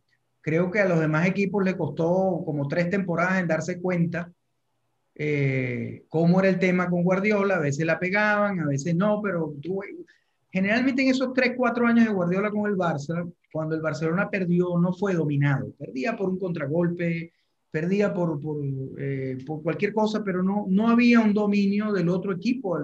pareciera que el primer año no lo entendieron, el, el, tercer año fue eh, el, 2000, el 2011, quizás el desempeño de un equipo más impresionante que he visto yo en mi vida. Yo no he visto un equipo desempeñarse en una cancha de fútbol como en la final de, del Barcelona contra el Manchester United en, en Wembley. Yo dije, o sea, ya, ya creo que ya tiene que venir a declinar porque no, no, o sea, el Manchester United... El sumo, fue el sumo. Creo que no tuvo corners, era el, era, era el riesgo, y no, no, no dieron ni un corner. Creo que Mascherano hizo una, unas declaraciones con respecto a eso. Pero sí veo que este fútbol lo podemos llamar esta revolución de Pep, que duélale a, mucho, a muchos amigos míos del Madrid que van a escuchar esto, pero es así. O sea, él fue a Alemania, Alemania, muchos equipos cambiaron su forma y uno ve que, que, cambiaron la forma de jugar hasta en la selección. En Inglaterra un poco más de lo mismo, el que no me crea, vean los videos de Inglaterra en el 2018 que salían con balón jugado desde atrás y tenían conceptos de pressing. Y, los equipos, Rubén, los equipos de la, liga inglesa. Para, para yo hablo de la, de la, influencia de él porque todo el mundo empezó a jugar así. Sí, sí, y de alguna forma, si no juegas así, presionando en campo contrario, teniendo dinámicas de, de juego, eh, evidentemente que salen de, de, de, esa, de ese primer eh, intento de Guardiola, sí veo que esto ha progresado mucho. Cuando lees los libros de, Guardiola en el City, que ves que, o de, o de este famoso Gegenpressing de, de Liverpool y de los estadísticos que tiene este hombre, eh, Jürgen Klopp, que tiene gente con estadísticas, esa gente de estadística escoge los fichajes por estadísticas, así trajeron a Dan eh, que por cierto se lo ha podido traer el Barça en vez de fichar a, a Cutiño, por darte un ejemplo.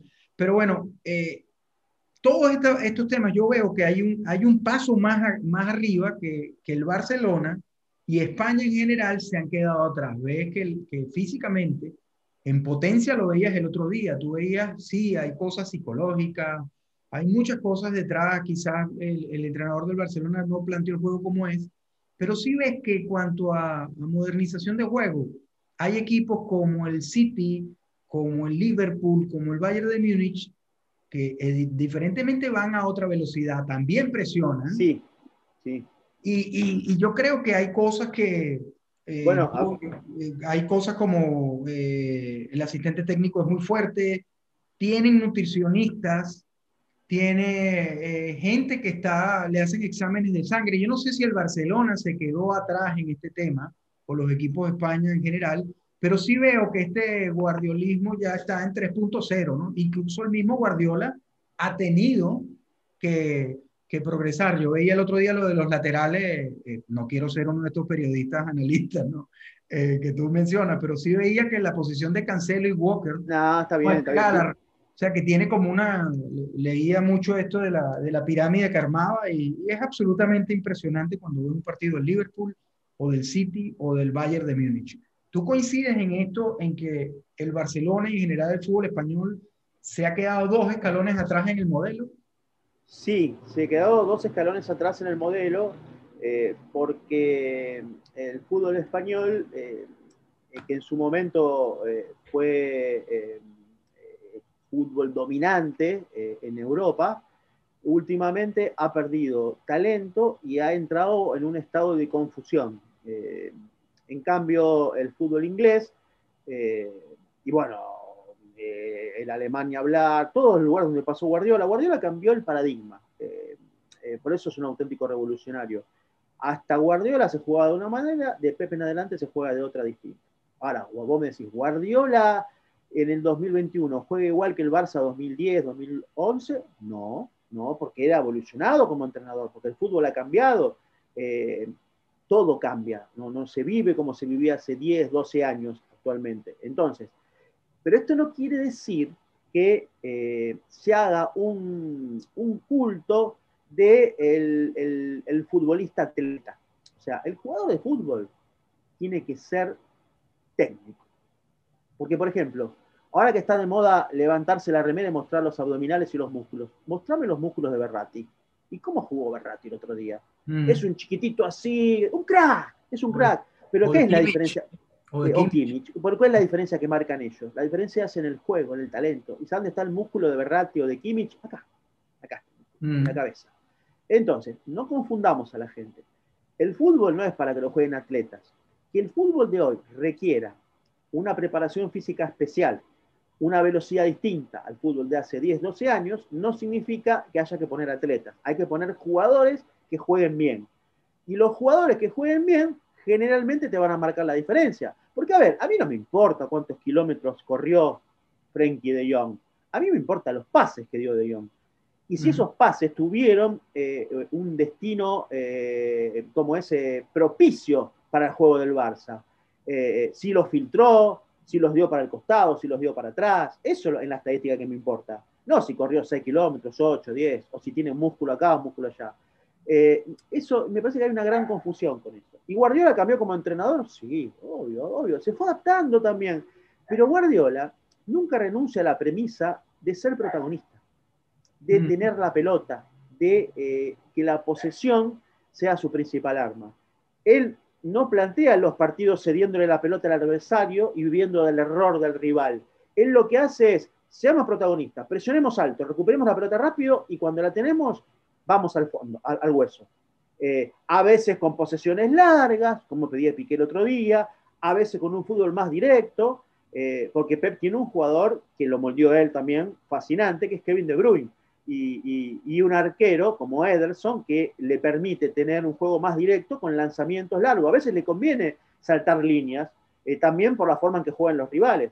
Pepe se fue adaptando mucho a eso. No, no hay un Guardiola, a ver, fundamentalista de que hay que hacer esto siempre. Eh, no, a veces dice, uy, mira, ahora el rival nos va a proponer esto, entonces preparamos el partido de manera tal que nosotros para contrarrestar esa táctica usamos una contratáctica. ¿Y cuál es la contratáctica? Que de repente Ederson sale jugando por abajo, pero esta vez Ederson lanza un pelotazo largo. El otro día, cuando hizo el gol Gundogan, lo dejó solo. Exacto, fue a pase de Ederson, que metió el pase gol. Eh, Creo que también pasó algo similar cuando el Kun Agüero estaba jugando eh, con continuidad y hizo dos o tres goles a pase de Gundogan. Entonces, Guardiola tiene variantes. Eh, eso no significa que renuncie a su estilo, tiene variantes. Eh, y eso es, para, para, los que nos gusta el fútbol. A mí, yo no reniego de la táctica o del análisis. Yo lo, lo, lo que les digo en la chicana a, a, esta gente es que se ponga a trabajar de periodista, se deje hinchar con tanto análisis un poco. Pero bueno, eh, porque no se animan a robarte, ¿viste? Y, yo de repente leo las cuentas y, veo que dice periodista deportivo y resulta que después eh, lo, último, lo único, no dan una información. O sea, si vos sos periodista tenés que dar una información alguna vez. O sea, y no, y ponen, viste, gráficos, qué sé yo, pero bueno, no importa.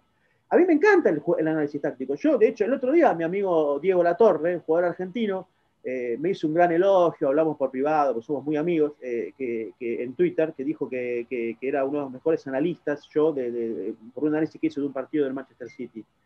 Eh, a ver, yo también analizo, pero informo, porque soy periodista, no me puedo quedar solamente diciendo, uy, mirá, Guardiola ahora 4-3-3 y, y, después, viste, como, bueno, sí, Matías Mana lo hizo, terminó la selección argentina, lo felicito Matías, pero a ver, eh, eh, a mí me gusta, tengo vocación por el periodismo. Y bueno, yo considero sí que Guardiola cambió el paradigma, que Guardiola evolucionó, que hay un Guardiola en el 2008, 2012, que fue cuando estuvo en el Barça, hay otro Guardiola cuando pasó por el Bayern Múnich, hay otro Guardiola ahora en el City. Y seguramente habrá otro Guardiola cuando se marche del City, porque esto es así, va evolucionando. Y como Guardiola es el mejor, se adapta a los tiempos que corren.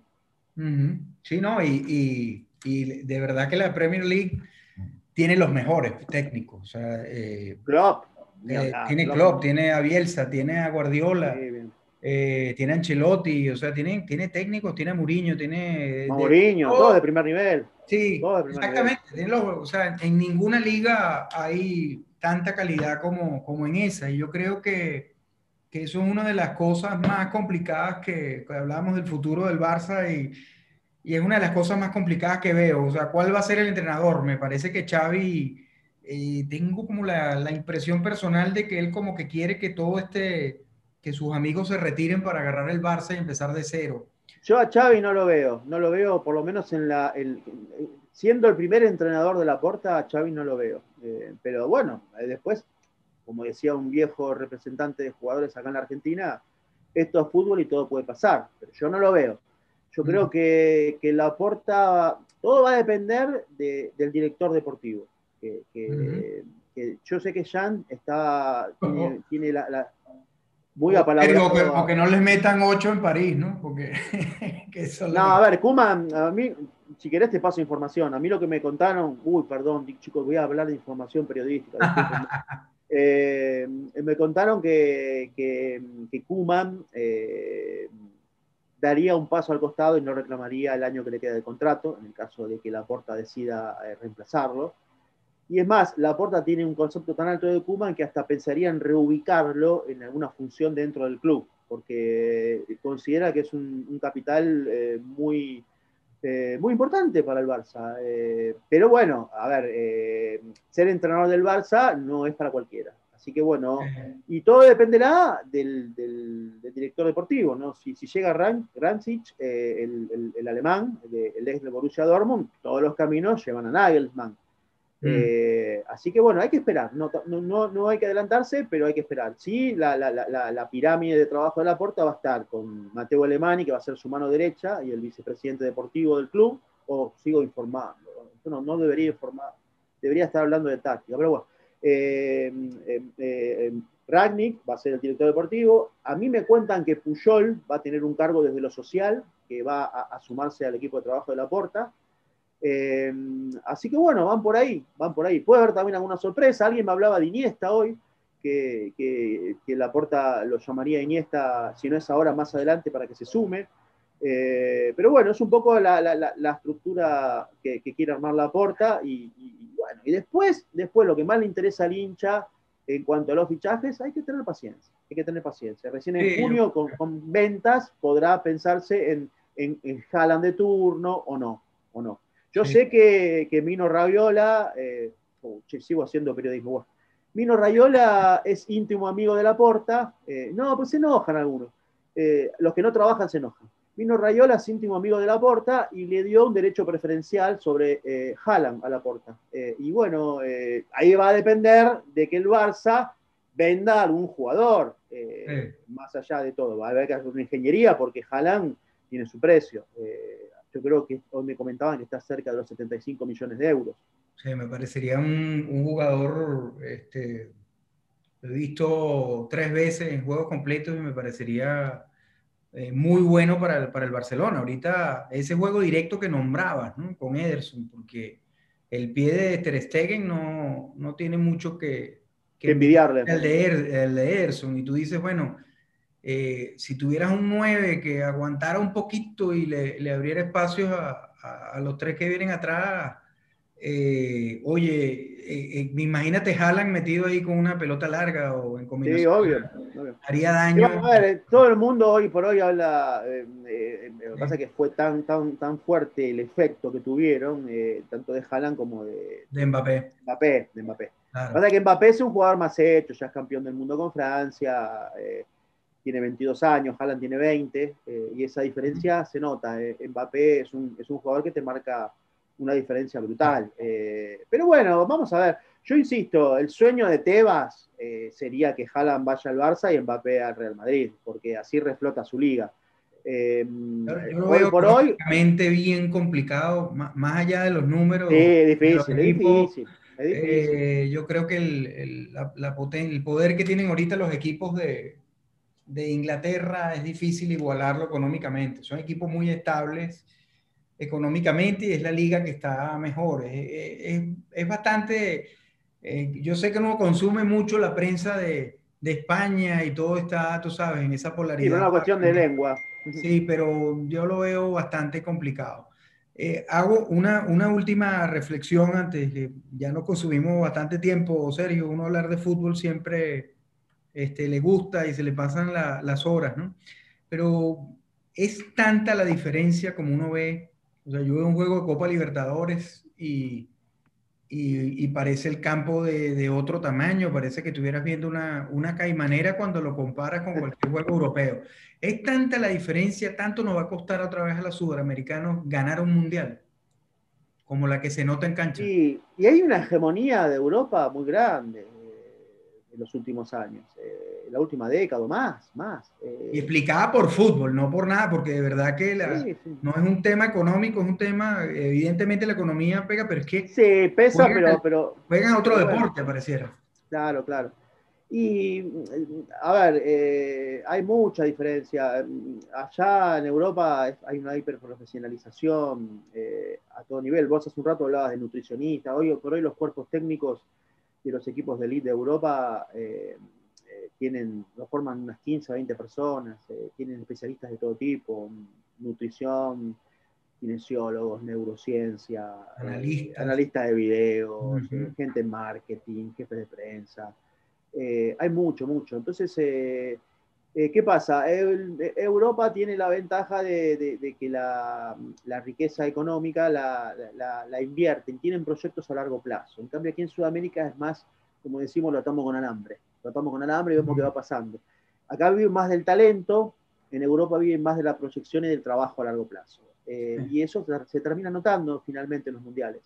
Porque, porque a nosotros siempre nos falta, nos falta ese salto de calidad eh, para llegar a competir con ellos a ese nivel. Y, bueno, el talento lo tenemos, el talento lo tenemos. Y fíjate que generalmente los equipos de Sudamérica están llenos de jugadores que, que juegan en Europa el 80-90% de los planteles de las selecciones de Brasil, de Argentina, de Uruguay, de Chile, eh, son jugadores que están en Europa. Pero pesa y mucho el proyecto, el trabajo a largo plazo. Eh, y bueno, igual, eh, ya te digo, después también para ganar un mundial hay que tener un mes inmaculado y mucha suerte. Mucha suerte, porque Argentina tranquilamente pudo ganar la final del Maracaná y no la ganó.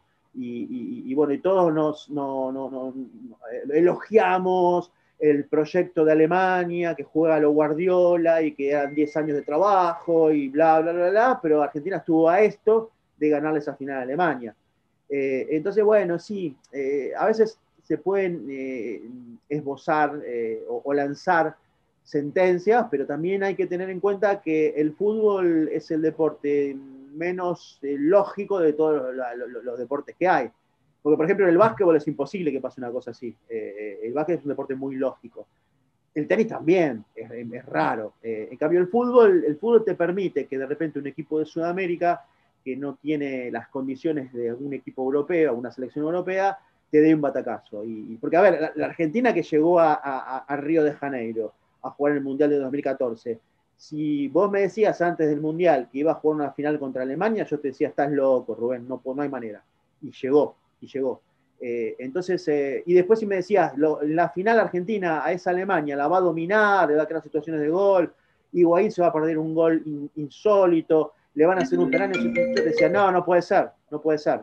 Eh, y sucedió, y sucedió. Entonces, bueno, hay que poner en contexto todo, en la, balanza todo, pero sí, eso desde, bueno, el fútbol, el fútbol, todo puede pasar. Pero después hay mucha diferencia, hay mucha diferencia. Y también se ve en el Mundial de Clubes no, bueno, el Mundial de Clubes más aún, porque los jugadores de selección puedes traer todos de Europa, ¿no? Pero veo, veo diferencias también entre los directores técnicos. Creo que eh, analizando los toros de la barrera nuevamente con Argentina, veo que a Messi que, y, varios de su generación, pero tenían una generación muy buena, oye, no le tocaron los técnicos que le han debido tocar, ¿no? Quizás en 2010, mm.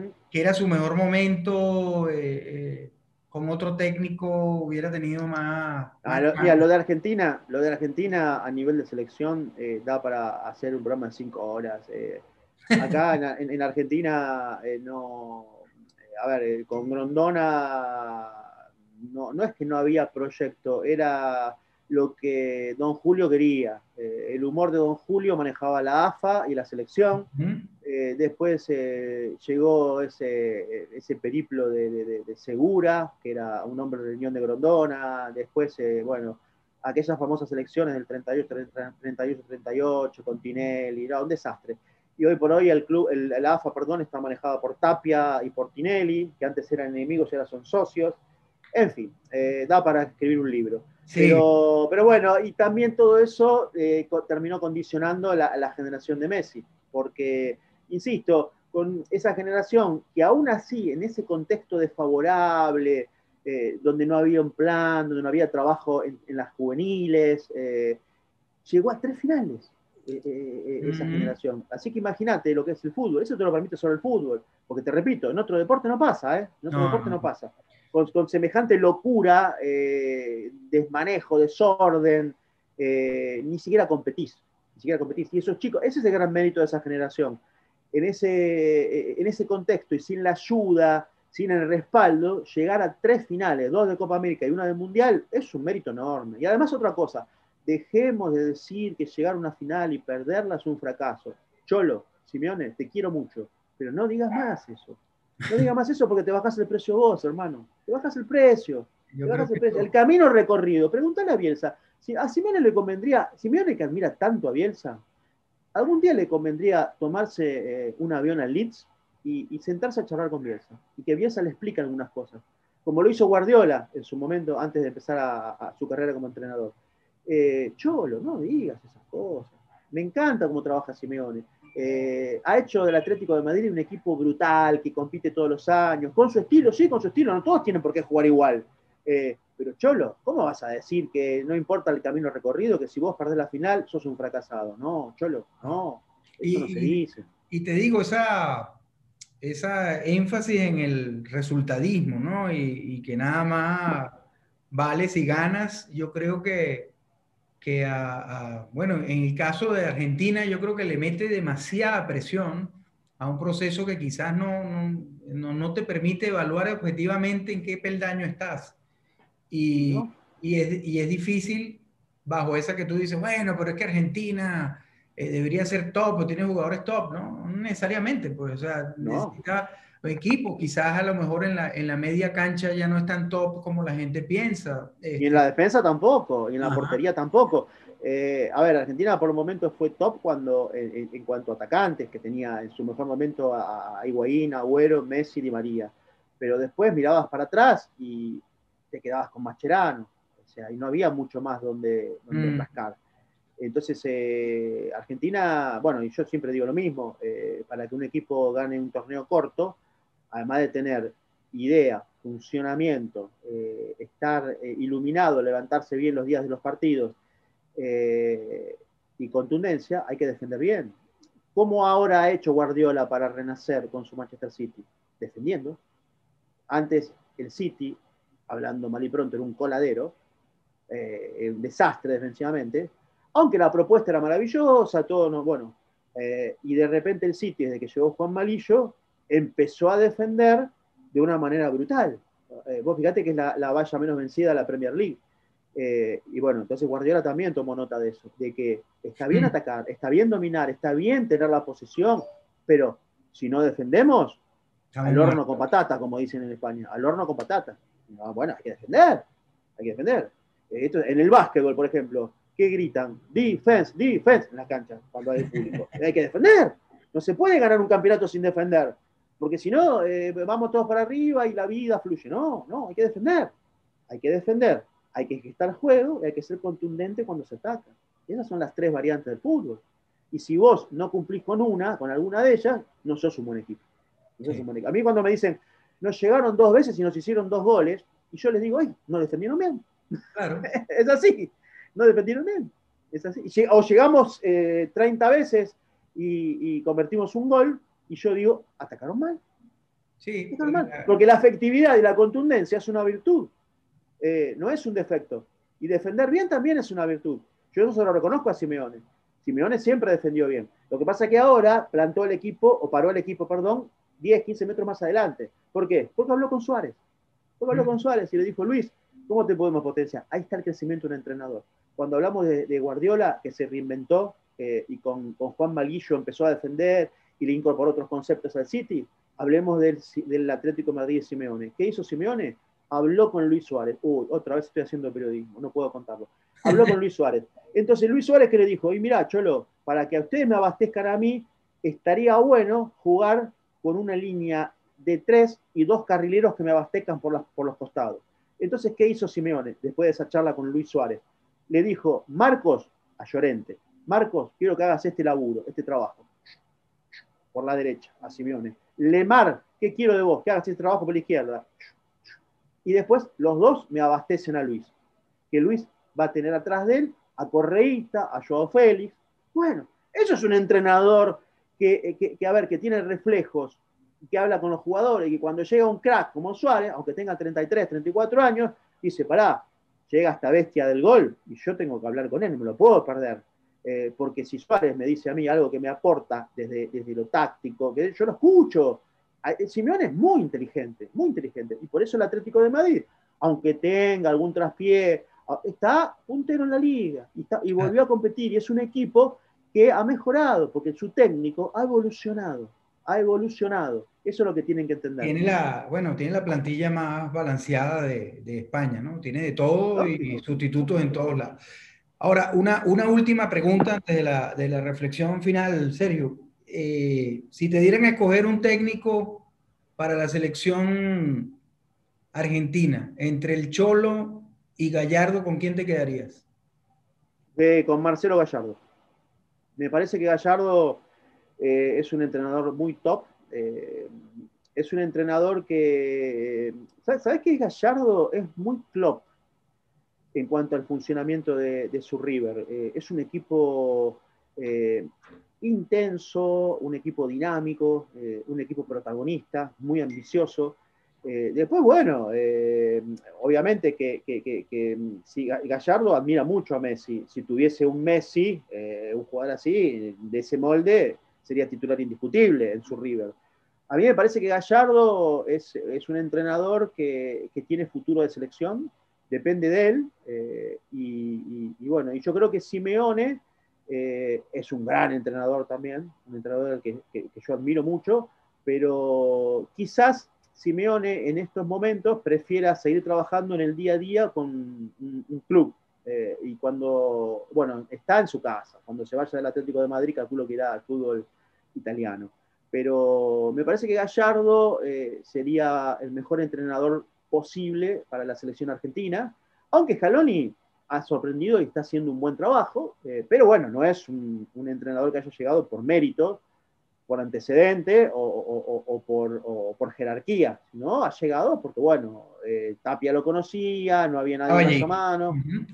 Pochettino dijo que no en su momento, Gallardo dijo que no en su momento, y bueno, llegó Scaloni pero a mí me gusta mucho Marcelo Gallardo. Yo no creo que Marcelo Gallardo, el día que haga pie en Europa, eh, puede llegar a ser un entrenador a mirar con mucha atención, sobre todo si le dan el poder de decisión. ¿eh? Gallardo es un entrenador que le gusta manejar el área del fútbol, no le gusta que le den órdenes, le gusta mandar él, tiene personalidad. Eh, no, no, no, no es que Gallardo llegue y va a decir, bueno, como un pollo mojado, ¿y ahora qué hago? ¿Ahora qué hago? No, no, no. Gallardo toma decisiones en motu propio. Entonces, bueno, hay que, es un entrenador que hay que seguirlo. Yo creo que va. Eh, te voy a contar una infidencia. Gallardo estuvo a 15 minutos de ser entrenador del Barça. Antes de. de uh, otra vez haciendo periodismo, este loco de Sergio haciendo periodismo otra vez. Eh, antes de, de Septiembre, eh, lo llamaron. Lo llamaron y, pidió un tiempo Gallardo. Y estuvo a esto de ser entrenador del Barça. A, nada. a días, si querés a días, una semana. Eh, hubo un tema, bueno, ahí ya no me voy a meter, no lo voy a contar, pero estuvo muy cerca. Gallardo, yo creo que en el 2022, a más tardar, va a recalar el fútbol europeo y, hay que seguirlo. Vale. Eh, Sergio, bueno, una reflexión final. Yo, yo te felicito por el trabajo que, está, que estás haciendo. Es un trabajo que aprovecha muy bien los medios digitales. Eh, Particularmente siempre estoy viendo tus tweets eh, en el primer tiempo, cuando termina el partido, un poco para, porque eh, sé que tus análisis son muy, muy certeros, más allá de, y te estoy hablando ya del juego, ¿no? Más allá de... Sí, sí. A mí me encanta también, Rubén, hacer... Lo, que pasa es que, bueno, entendés la chicana que tengo con algunos colegas, pero me encanta, me encanta. Y lo tuvo, bueno, una, reflexión eh, final, Sergio, eh, que ya llevamos un buen tiempo muy sabroso de, de conversación de fútbol, una reflexión final acerca de lo editas, si no lo editas, no pasa nada. Eh, adelante, ¿qué, qué opinas? ¿Qué, qué viene de, de, periodismo? ¿Creo que esto va, va a, a, seguir así? ¿Se va a seguir imponiendo? Eh, ¿Va a haber una mezcla entre medios tradicionales y medios digitales? Eh, hoy por hoy es una mezcla ya, ya es no, no, hay una hegemonía. los medios digitales han crecido exponencialmente. Eh, hay, por ejemplo, muchos eh, programas periodísticos en, cuanto a, fútbol, que es lo que yo consumo en, YouTube y, en distintas plataformas, eh, a, modo de podcast, bueno, en, todos lados. Entonces, yo creo que ya no es lo que va a venir, es lo que ya está, lo que ya se instaló. Y esto va a seguir creciendo y no se sabe para qué lado puede ir. Eh, nosotros eh, hacer proyecciones es, muy difícil. como te dije hace un rato, vos pensás cómo, cómo se vivía hace 10, 12 años y cómo se vive ahora. Eh, pero yo creo que, que, el, futuro, el presente del periodismo ya está en redes, en podcasts, en, en, bueno, en, programas en, YouTube, y el futuro va a seguir por ese lado, va a seguir por ese lado. Y los medios tradicionales que, que que no se acoplen, que no se adapten a esta realidad, se van a quedar en el camino. Se van a terminar quedando en el camino. Porque, a ver, eh, lo que ellos informan es viejo. Es viejo. Mm. Hay, una inmediatez eh, que, es, brutal. Eh, a ver, yo no conozco a nadie de menos de 30 años que mire la televisión abierta, que consuma radio. O sea, todo por plataformas digitales. Eh, a través del ordenador, eh, y, bueno, y eso, eh, se informan a través de, Twitter. Imagínate lo, que sale en el diario de mañana, es todo recontra viejo, ya salió en Twitter 24 horas antes. no, no, no tiene ningún sentido. Entonces, o se adaptan a la nueva forma de, comunicar, o, lamentablemente van a desaparecer. La del dinosaurio, sí. Exacto, son dinosaurios informativos. Eh, es más, medios importantes ya se están quedando atrás. Eh, porque, por ejemplo, vos eh, ves a, mi amigo Adrián Sánchez en Más que Pelotas, a Víctor Palacios, su canal de YouTube, al 10 del Barça, Miguel Ángel Ruiz, hablando en, clave Barça, ¿no? Y, están prácticamente todos los días al aire y, la, información del Fútbol Club Barcelona la manejan ellos.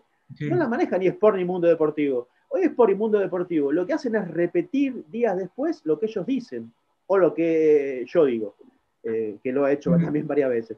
Entonces, eh, eh, es así, es así. O, se adaptan, o se ayornan, o se quedan en el camino. van a ser dinosaurios. Y no se sabe para qué lado puede ir, Rubén. No se sabe. No se sabe, pero evidentemente es por acá. Es por acá. Y no es por otro lado. Es por acá.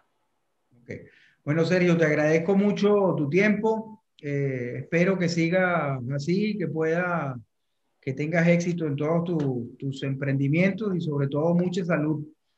Eso es lo más importante. Un, un, abrazo y bueno, disfruta mucho Buenos Aires y vemos, vamos a ver qué nos trae el fútbol más, más adelante. Muchas gracias por, por, participar y bueno, estamos a la orden también por acá, por Venezuela, cuando, cuando quieras y estén las condiciones dadas que nos visites, porque tiene bastantes seguidores por este lado. Tengo muchos seguidores en Venezuela, ¿no? Eso está bueno. Sí. Bueno, un saludo al pueblo hermano venezolano, siempre estoy ahí, atento a lo que les pasa, eh, no solo desde lo deportivo, sino también desde lo social. Así que abrazo fraterno y estamos en contacto. Sí, señor. Un abrazo, Sergio. Buenas noches. Buenas noches, abrazo. Hasta luego.